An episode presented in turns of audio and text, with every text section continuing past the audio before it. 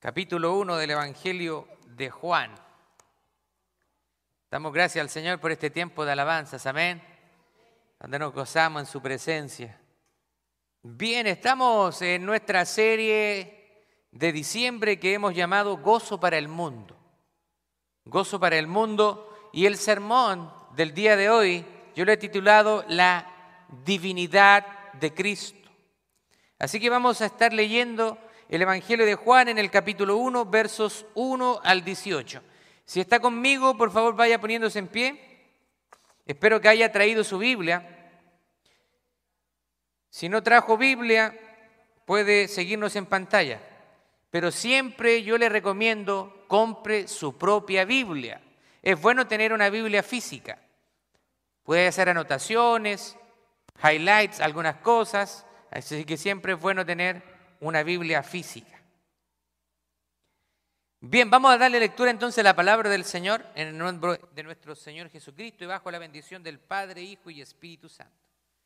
Dice, en el principio era el verbo, y el verbo era con Dios, y el verbo era Dios. Este era en el principio con Dios. Todas las cosas por Él fueron hechas, y sin Él nada de lo que ha sido hecho fue hecho. En Él estaba la vida, y la vida era la luz de los hombres. La luz en las tinieblas resplandece y las tinieblas no prevalecieron contra ella. Hubo un hombre enviado de Dios, el cual se llamaba Juan. Este vino por testimonio para que diese testimonio de la luz, a fin de que todos creyesen por él.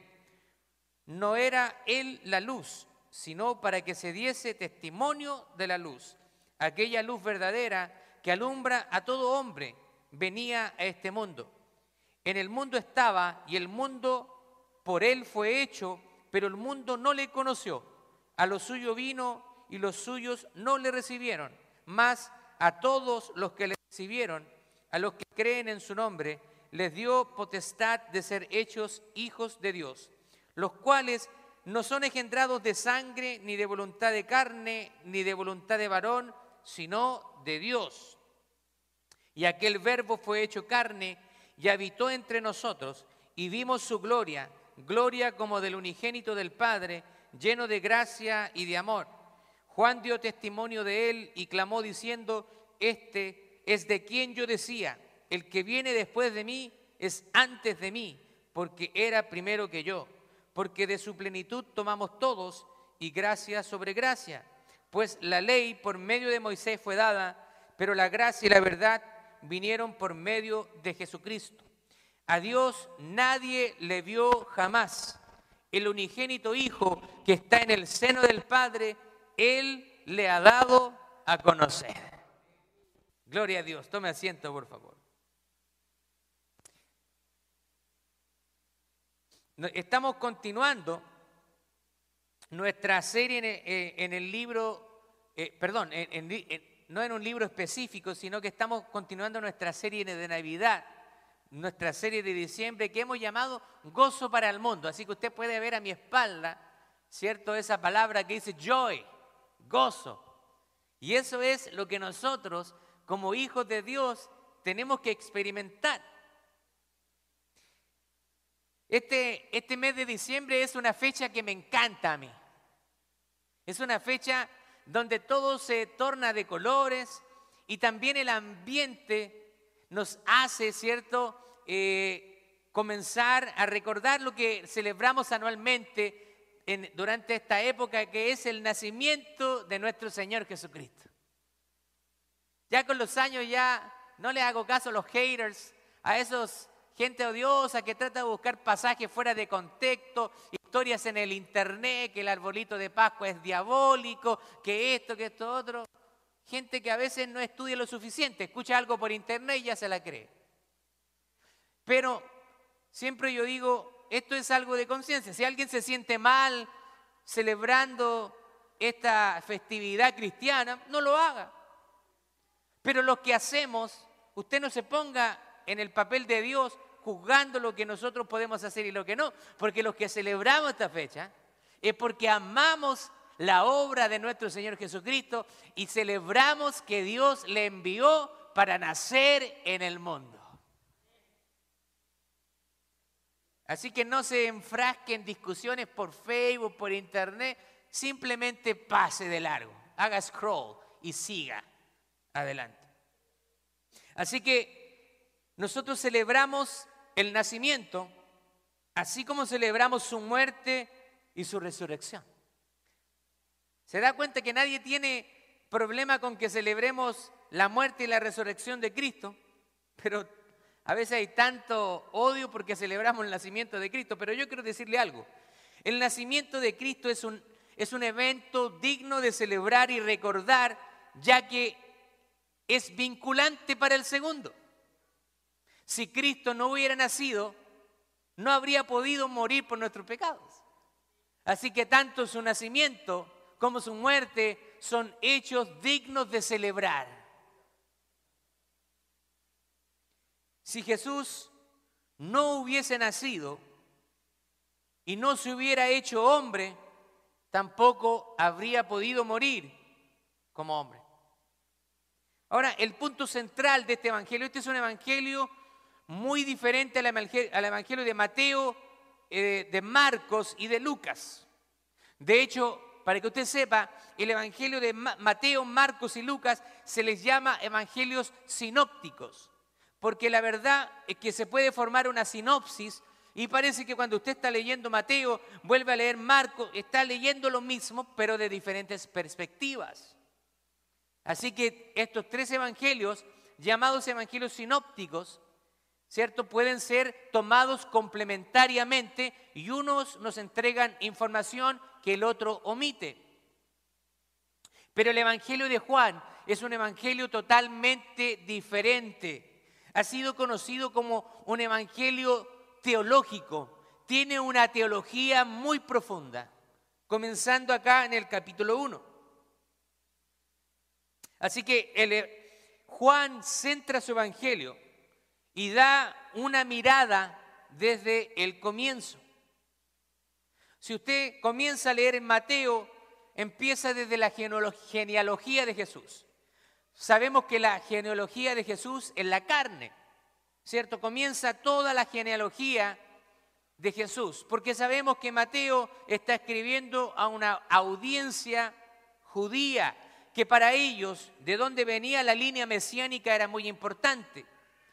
Pero vemos que Juan retrocede aún más, se va en el principio en el principio de la creación de Dios, donde Jesús ya estaba ahí. Jesús no comenzó a existir cuando nació. Eso se le llama su encarnación. Pero Jesús ya habitaba eternamente con el Padre y con el Espíritu Santo en una unidad perfecta e indivisible. Los tres son personas diferentes, pero son un solo Dios. Esto es un misterio. Es difícil de entenderlo, pero es claramente enseñado en las Escrituras. Tenemos un Dios Padre, Dios Hijo y Dios Espíritu Santo. Y los tres son uno solo. Así que acá Juan lo presenta como el eterno Dios. Así que Jesús es Dios. Jesús es Dios.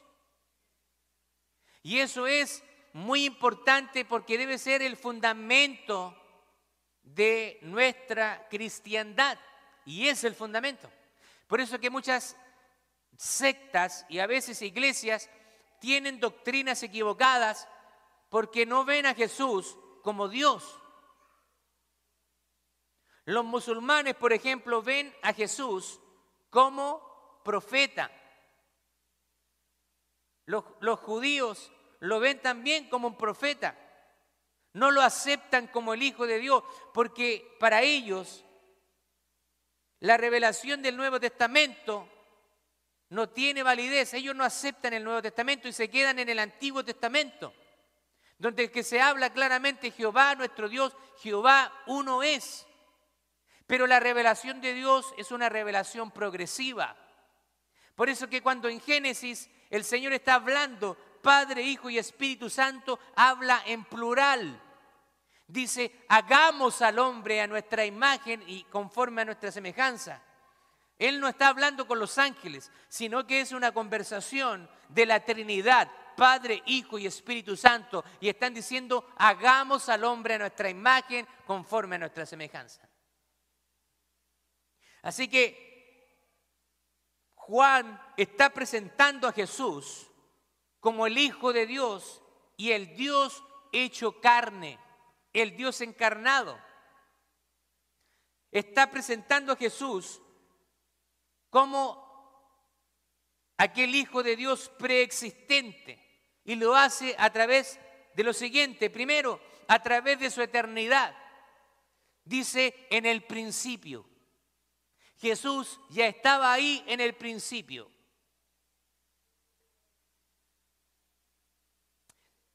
Después también lo presenta en su comunión con el Padre, dice, era con Dios.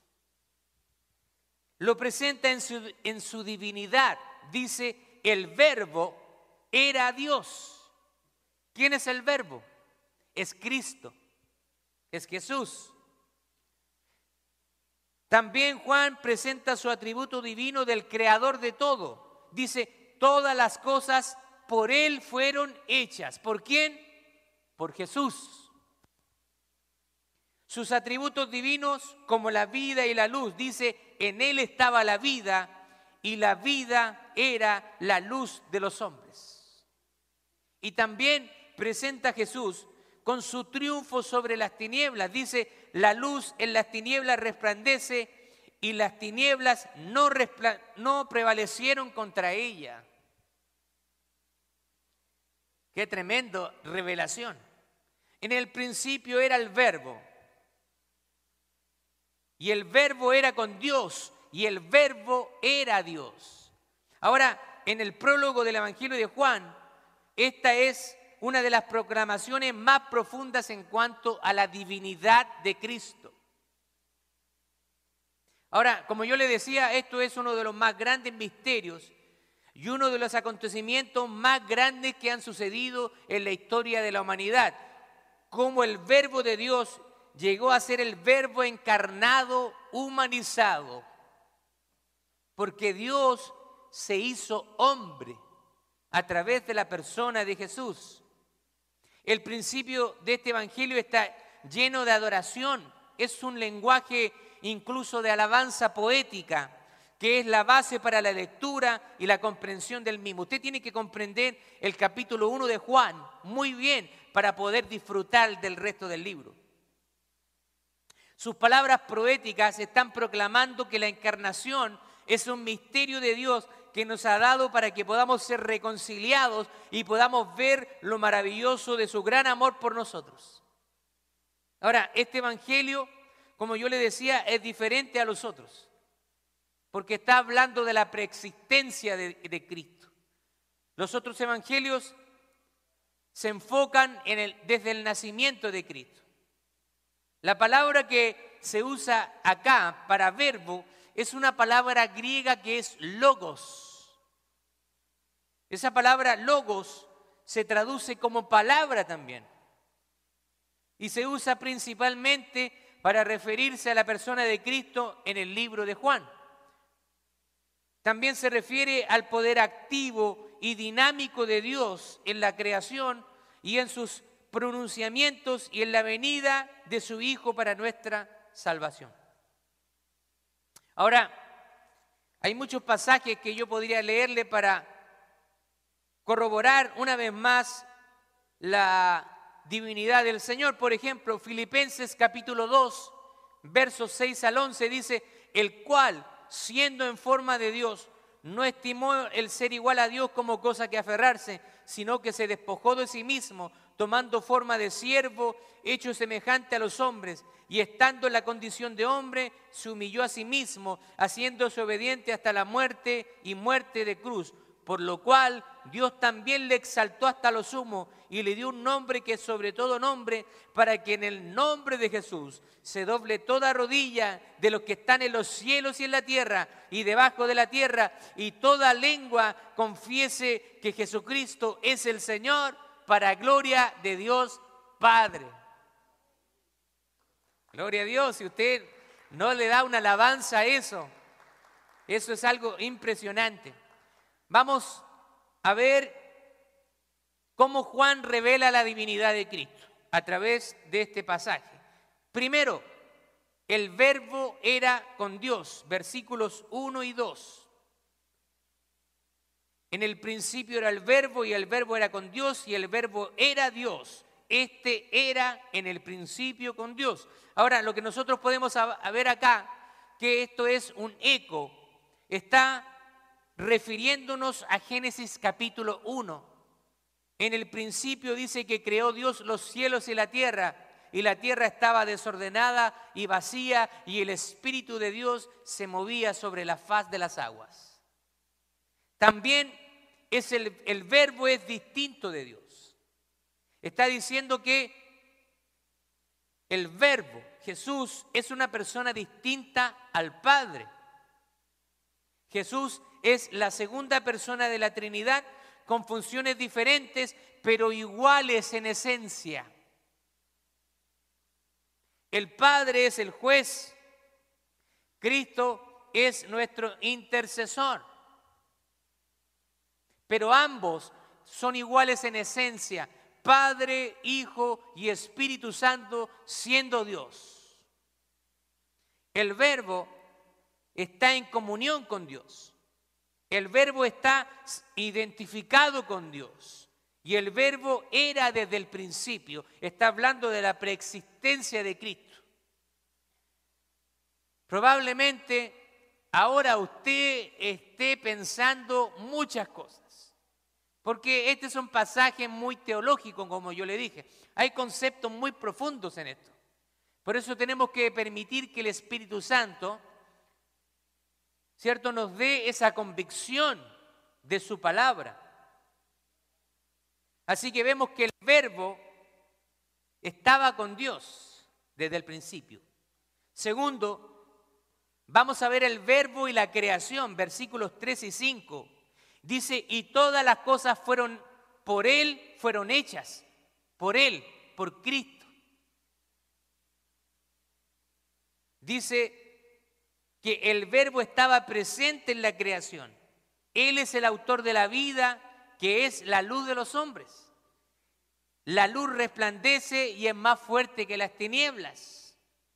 Ahora, la luz siempre ha sido símbolo de Dios y de su poder creativo y la dirección de Cristo para alumbrar nuestra vida.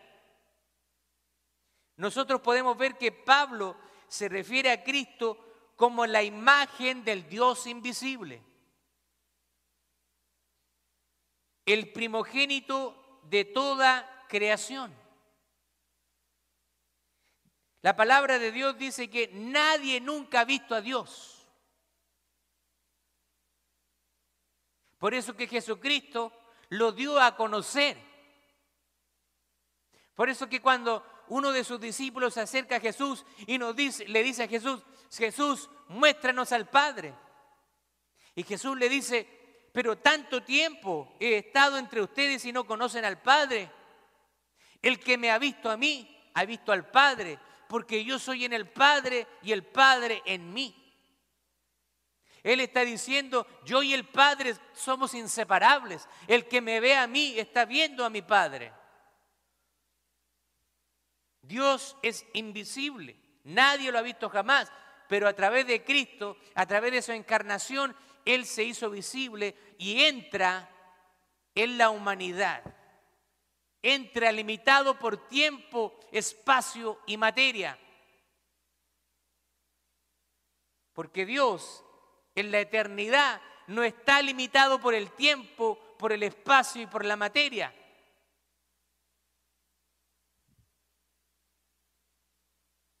En otras palabras, el enfoque de Pablo es la supremacía de Cristo. Él no era primero de los muertos, pero sí el más importante de todos ellos. En este sentido, el término primogénito no significa el primer nacido, sino el más importante. En la cultura hebrea, cuando se hablaba del primogénito, más que referirse a que había sido el primer nacido, se referían a la importancia que tenía el primogénito en cuanto a lo que recibía. En la cultura hebrea, el primogénito recibía la parte mayor de la herencia. Hoy en día se hace diferente. Si un padre deja una herencia a los hijos y tiene cuatro hijos, se divide en cuatro partes iguales. Pero en esa cultura el primogénito tenía una importancia mayor y entonces recibía la porción más grande de la herencia. Así que cuando Pablo está refiriéndose a que Jesucristo es el primogénito de Dios, significa que está hablando acerca de su importancia y de su supremacía. Mire lo que dice Colosenses capítulo 1, versos 15 y 16. Se está refiriendo a Jesús. Él es la imagen del Dios invisible el primogénito de toda creación, porque en Él fueron creadas todas las cosas, las cosas que hay en los cielos y las que hay en la tierra, visibles, invisibles, sean tronos, sean dominios, sean principados, sean potestades, todo fue creado por medio de Él y para quién y para Él. ¿Se da cuenta? Eso nos muestra la supremacía de Cristo en la creación.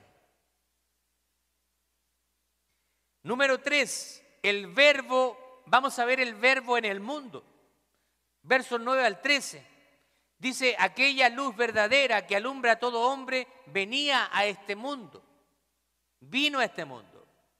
Pero también dice que a lo suyo vino y los suyos no le recibieron. Y aquí nosotros tenemos un principio importante. Hay personas que tienen la posibilidad de arrepentirse, de recibir a Cristo, pero lo rechazan conscientemente. De manera consciente lo rechazan. Hay personas que pueden ver milagros. Jesucristo puede bajar en persona, pero si la persona tiene su mente y corazón endurecido, va a rechazarlo aunque lo esté viendo.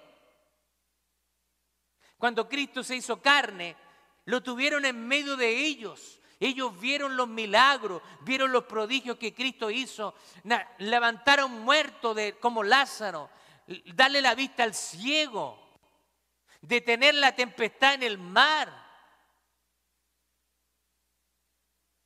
Y viendo todas esas cosas, los fariseos endurecieron su corazón.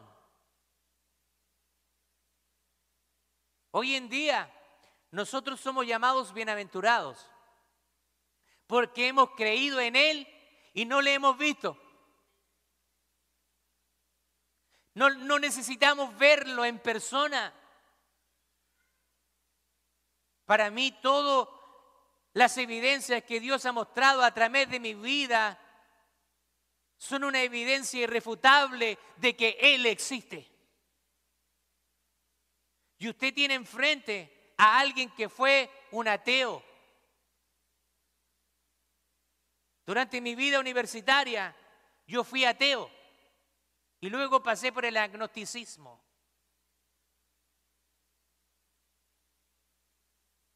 Así que si yo estoy en este lugar es porque estoy totalmente convencido de que Dios existe. Y ese es el motor de mi vida, de mi familia y de ministerio. Si Dios no estuviera en mi vida, no tendría sentido. Realmente no tendría sentido. Este fin de semana hemos pasado algunas dificultades. Mi hijo tuvimos que llevarlo a la emergencia. Casi estaba convulsionando, casi. La, doctora dijo, por un pelito no le, dio, un seizure. Seizures, ¿cómo se llama esto? Seizures. Convulsiones. Estábamos desesperados En un momento ahí en la sala de espera yo empecé a orar por Joel y Joel me dice, cuando después que termino de orar, algo sucedió sobrenaturalmente. Joel me dice, papá, después de que oraste me empecé a sentir bien. Nosotros podemos ver el poder de Dios actuando a través de nosotros. Podemos ver el, el poder de Dios revelándose y mostrándose en cosas cotidianas de nuestra vida. No endurezcamos nuestro corazón. Y hablábamos acerca de la salud. Yo le doy gracias al Señor. Soy el único en mi casa que no se ha enfermado en meses. Yo, yo relajo a mi esposa, le digo, yo tengo más fe que ustedes. Pero es la misericordia del Señor. Pero yo no sé hasta cuándo me va a durar esto. Pero aunque viniera algo a mi vida, realmente eso no tiene que ser determinante en mi relación con el Señor. Porque yo tengo que estar consciente de que en la carne en algún momento van a llegar las enfermedades, van a llegar las aflicciones, pero que Él nos ha prometido que no temamos, porque Él estaría con nosotros todos los días y hasta el fin del mundo.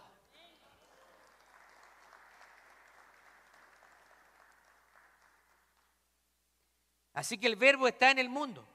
El verbo no es, reconocido por el mundo a pesar de ser hecho por él. Jesús creó el mundo. Pablo en los primeros capítulos de Romanos habla acerca de la revelación general de Dios, cuando Dios se revela a través de la naturaleza, a través de su creación, cuando usted observa la belleza de la creación, usted no puede decir que eso se produjo por una explosión accidental. El ateísmo no puede ser sostenido porque requiere aún más fe que creer en Dios. Usted para ser ateo tiene que tener mucha fe para pensar que dos partículas de manera espontánea se crearon a sí mismas y luego vino una explosión. Hay que tener mucha fe para creer algo así. La pregunta para las personas que creen eso, ¿quién creó esa partícula? Si hubiera empezado así la creación, ¿Quién creó la partícula? ¿Se creó sola? ¿Por qué no vemos hoy en día la creación espontánea? ¿Por qué no vemos que aparecen células de la nada? Porque no es repetible. No es algo incluso científico. Te han hecho creer que la teoría de la evolución es algo científico, pero no, no es algo científico. No puede ser reproducible, es una teoría El hombre es el único ser en la creación que fue dotado de inteligencia, diferente a los animales. Y el Señor le dijo, enseñoréense sobre la creación, sobre todo. Así que si usted cree que usted viene del mono, allá usted, yo vengo de Adán y Eva.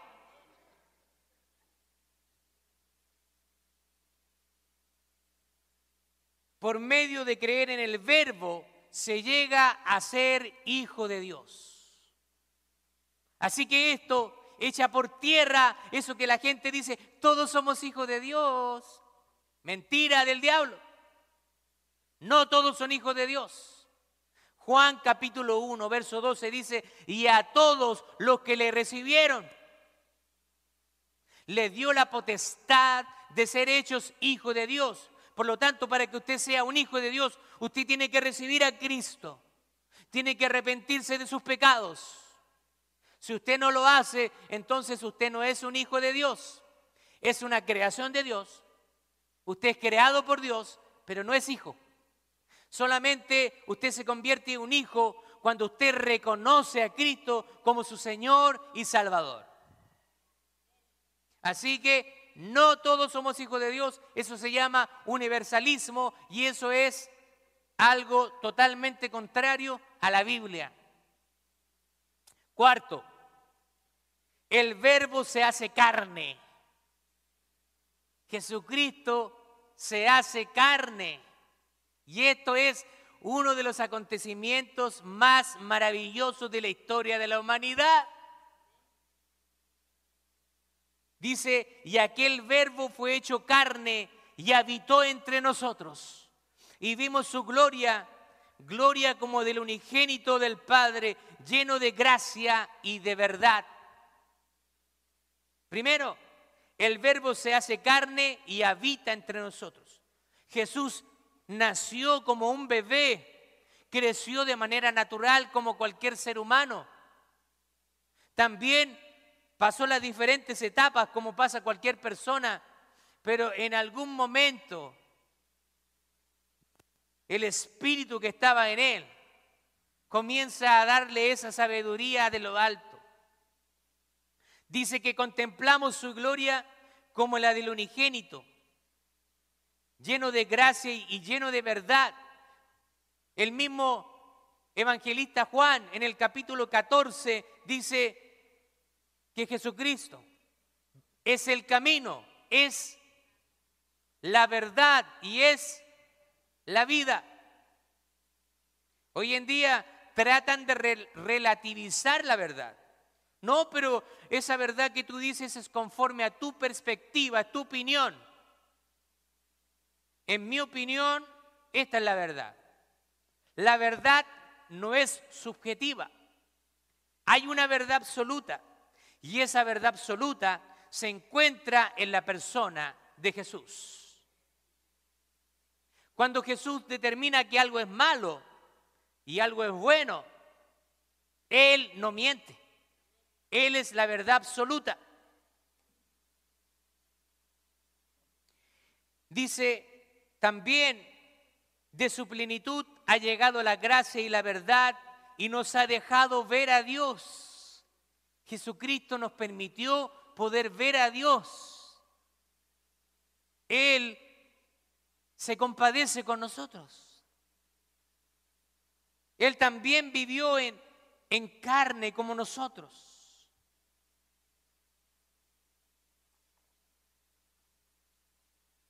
Es por eso que el nacimiento de Cristo y cuando Cristo habita entre nosotros, Cristo nos entiende. Él sufrió calor, también estuvo con hambre, también estuvo sediento, también lloró, se cansó también, necesitaba dormir también.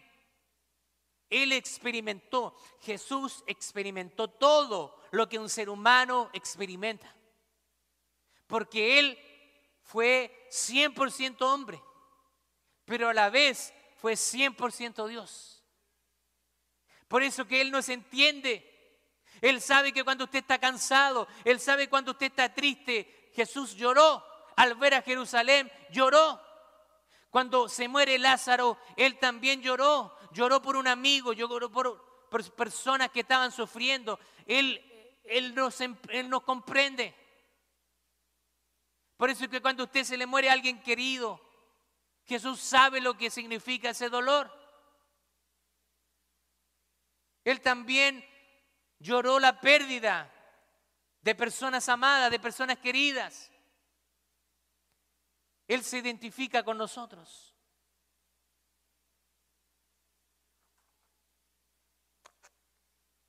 Quiero terminar con algunas aplicaciones. El verbo que ha venido al mundo es Dios mismo hecho carne. Y su encarnación hizo posible una nueva relación por medio de Él para con Dios el Padre. No hay otro intermediario. No hay santo, no hay sacerdote, no hay pastor, presbítero, anciano. Solamente Jesucristo es el mediador entre Dios y los hombres. Tampoco hay virgen. La Virgen María fue una mujer usada por el Señor, escogida una mujer piadosa, pero pecadora igual que cualquier otra persona, igual que cualquier otro ser humano, pero fue una mujer escogida porque era una mujer temerosa de Dios. María, después de que tuvo a Jesús, tuvo una actividad sexual normal con su esposo José. De hecho, la Biblia nos habla de hermanos que tuvo María. María también murió porque era una mujer de carne y hueso. Y tenemos la seguridad de que está gozando de la vida eterna. Pero ella no puede interceder lamentablemente. Lo siento si te han enseñado de esa manera, pero te enseñaron mal. El único mediador entre Dios y los hombres es Jesucristo. Por eso que cuando tú oras, dice todo lo que pidieras al Padre en mi nombre. ¿Y cuál es su nombre? Jesucristo. Cuando tú ores, Padre Celestial, vengo a tu presencia en el nombre de Jesucristo. Y cuando tú clamas al nombre de Jesús, entonces las puertas del cielo se te abren.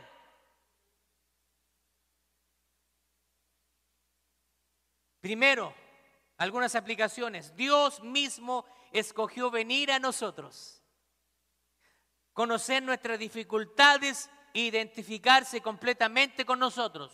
Siempre es así. Nosotros los seres humanos jamás tomamos la iniciativa. Eso es algo que a todos nos ha pasado. Es muy humano. Por eso que Dios toma la iniciativa y Dios viene a buscarnos porque quiere rescatarnos porque dijo que Jesucristo vino a buscar lo que se había perdido. Por eso que Él nos comprende, por eso que Él se hizo hombre para experimentar lo que tú y yo experimentamos y comprendernos mejor. Segundo, a través de su persona, a través de recibir a Cristo, ahora nosotros somos parte de la familia de Dios.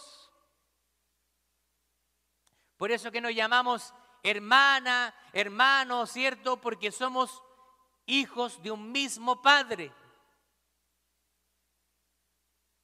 Su encarnación nos permite, si nosotros ponemos nuestra fe en Jesús, formar parte de una familia espiritual, donde tenemos una relación íntima con Él y con nuestros hermanos y hermanas en Cristo. ¿Se imagina que Cristo no estuviera entre nosotros? Nos pasaríamos peleando a cada rato, porque todos tenemos diferentes caracteres. Pero cuando, cuando Cristo está en medio de nosotros, Él nos ayuda a poder solucionar nuestra diferencia, a poder convivir en armonía, a poder estar juntos a pesar de nuestras diferencias. Aquí nuestras nacionalidades, nuestros gustos culturales, todo queda en un segundo plano, porque aquí todos somos uno en Cristo Jesús.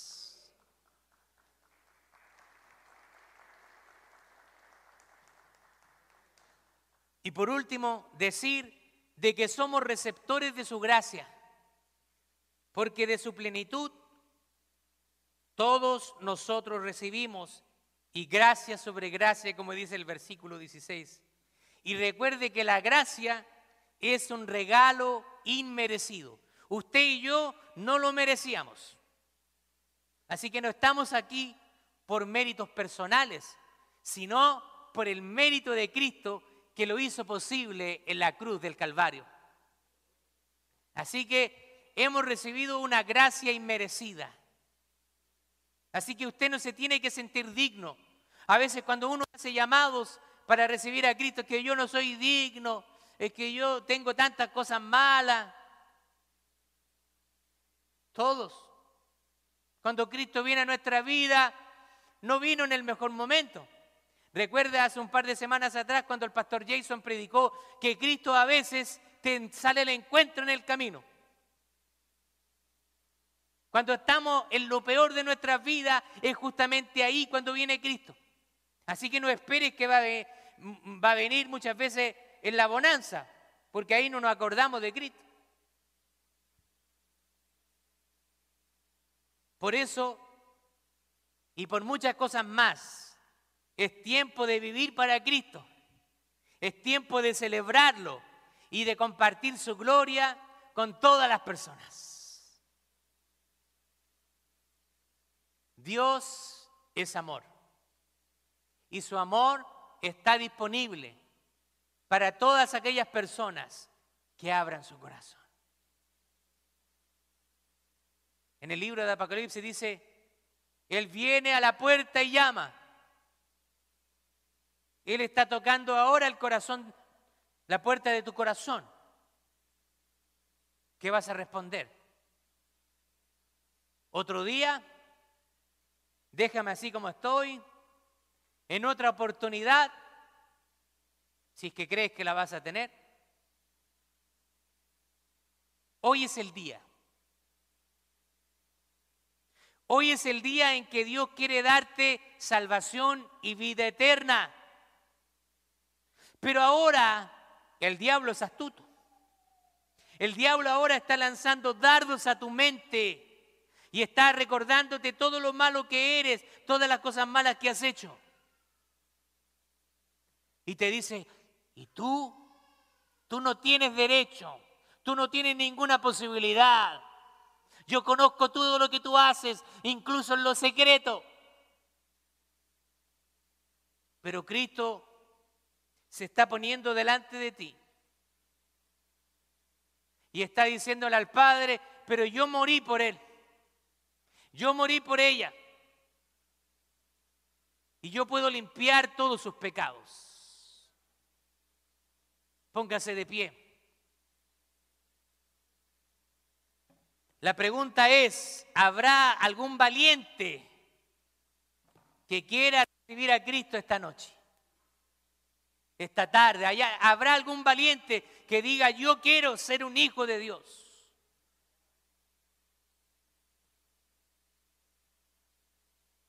Si usted no quiere pasar a este lugar porque le da vergüenza, no quiere que lo vean, no importa. Usted puede tomar la decisión ahí en su lugar, pero ore con fe y dígale, Padre, en estos momentos, Señor, reconozco que soy un pecador, una pecadora. Perdóname. Quiero ser tu hijo. Reconozco que Cristo murió en la cruz, que vino a dar su vida por pecadores como nosotros. Y por su sacrificio nosotros ahora tenemos entrada al trono del Padre. Gloria a Dios.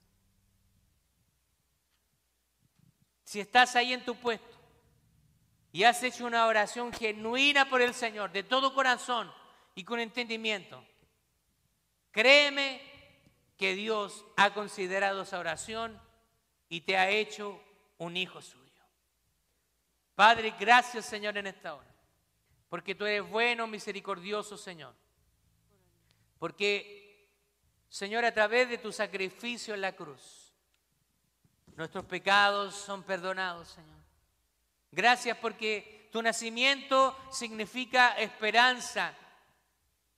Y este mes recordamos que tu sacrificio significa gozo. Qué alegría, qué satisfacción es saber que tú vives en nosotros a través de tu Espíritu y que no estamos solos, Señor. Gracias, Padre. Gracias, Señor. Señor, en el nombre de Jesús, toca sus corazones, Señor. Si hay alguien que se está resistiendo, Padre, escudriña su corazón, trabaja en su mente, su corazón, en el nombre de Jesús. Amén y amén.